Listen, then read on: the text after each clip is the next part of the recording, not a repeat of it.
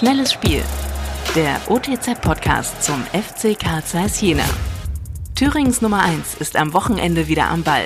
Tino Zippel, stellvertretender Chefredakteur der Ostthüringer Zeitung, analysiert in seinem Kommentar die aktuelle Lage beim FC Karl Zeiss Jena. Ein Kollege von mir hat eine eindrucksvolle Serie hingelegt. Er berichtet über den FC Karl Zeiss Jena und hat das Talent, just bei Entlassungen von Trainern im Urlaub zu sein.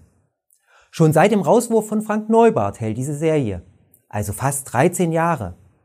In der Redaktion witzeln wir immer, wenn er Urlaub einreicht, dass der FCC-Trainer gefährlich lebt. Diese Woche wollte er am Montag aussetzen, musste diesen freien Tag aber kurzfristig auf Mittwoch verschieben. Es kam, wie es kommen musste. Nein, ich meine nicht die historische Wahl zum Ministerpräsidenten am Mittwoch. Aber im Fahrwasser des politischen Erdbebens hat der FCC die Entscheidung kommuniziert, sich von Rico Schmidt zu verabschieden. Wie im Landtag rieben sich viele Fans verwundert die Augen. Sie können nicht verstehen, warum sich der Verein vom Fußballlehrer getrennt hat. Der Club steckt in einem Dilemma. Zum einen würden die Verantwortlichen schon gern ihre Entscheidung erläutern und so verständlicher machen. Aber andererseits muss der FCC als Arbeitgeber seine Angestellten schützen. Mir ist klar, dass das die Fans nicht befriedigt. Sie wüssten schon gern die Gründe, um eine differenzierte Meinung entwickeln zu können.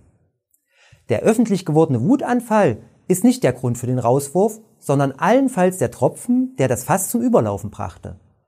Das Verhältnis zur Mannschaft war gestört. Es ist wie in einem Unternehmen. Wer Mitarbeiter mitnimmt, erreicht mehr. Gerade im Fußball kommt es oft nicht nur auf das Können an, sondern auch auf die Psyche. In den vergangenen Wochen kristallisierte sich heraus, dass der FCC in der Regionalliga nicht auf Schmidt setzen will. Warum sollte man dann die Trennung nicht gleich vollziehen?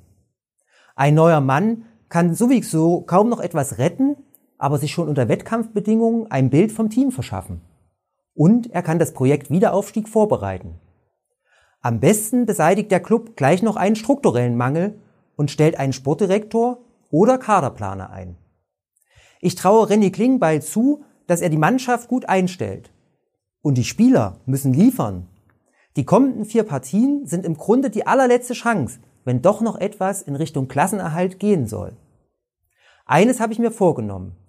Wenn in einigen Wochen der neue Trainer feststeht, werde ich ihm den Urlaubsplan meines Kollegen geben. Dann weiß er, wann er besonders aufpassen muss. Noch mehr spannende Fakten rund um den FC Karl Zeiss Jena gibt es täglich unter www.otz.de